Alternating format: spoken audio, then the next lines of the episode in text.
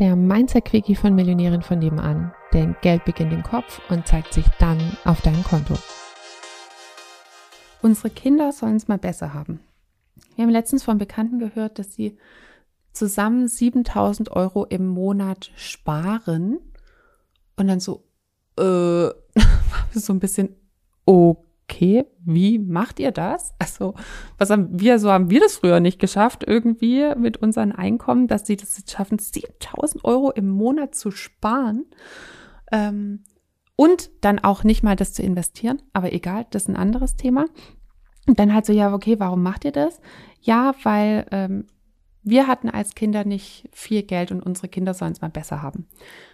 Prinzipiell ja ein cooler Ansatz. Das Ding ist nur, dass Kinder nicht das machen, was man ihnen sagt, in der Regel leider, sondern dass sie das machen, was wir ihnen vorleben.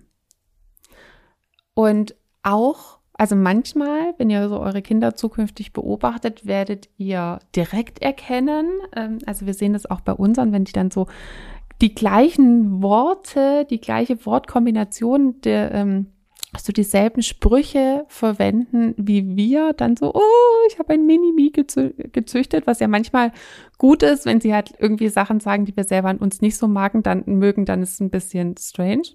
Ähm, also dann erkennt man sofort von wegen, ne, oh, da, da imitiert mich mein, mein Kind, das mache ich auch.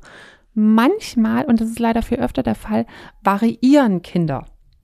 Ähm, also sie nehmen etwas von uns und variieren es aber.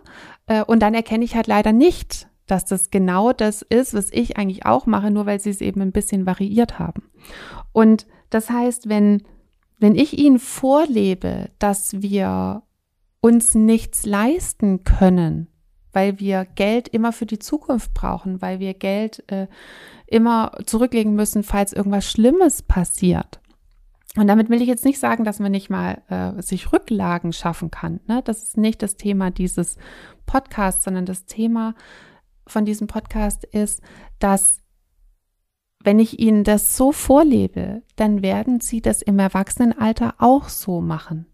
Dann werden Sie eben nicht sagen, oh, äh, jetzt habe ich ja so viel Geld, jetzt haue ich es mal auf den Kopf, weil Sie es nicht gelernt haben, das Leben zu genießen, weil Sie es nicht gelernt haben, Sicherheit zu empfinden, dass sie immer wieder Geld verdienen können, auch dass es immer wieder reinkommt, wenn ich es ausgebe, dass es auch schön ist, Geld, dass Geld etwas ist, was Möglichkeiten schafft, dass ich Geld für, für tolle Sachen verwenden kann, die mich, die mich glücklich machen, die andere glücklich machen.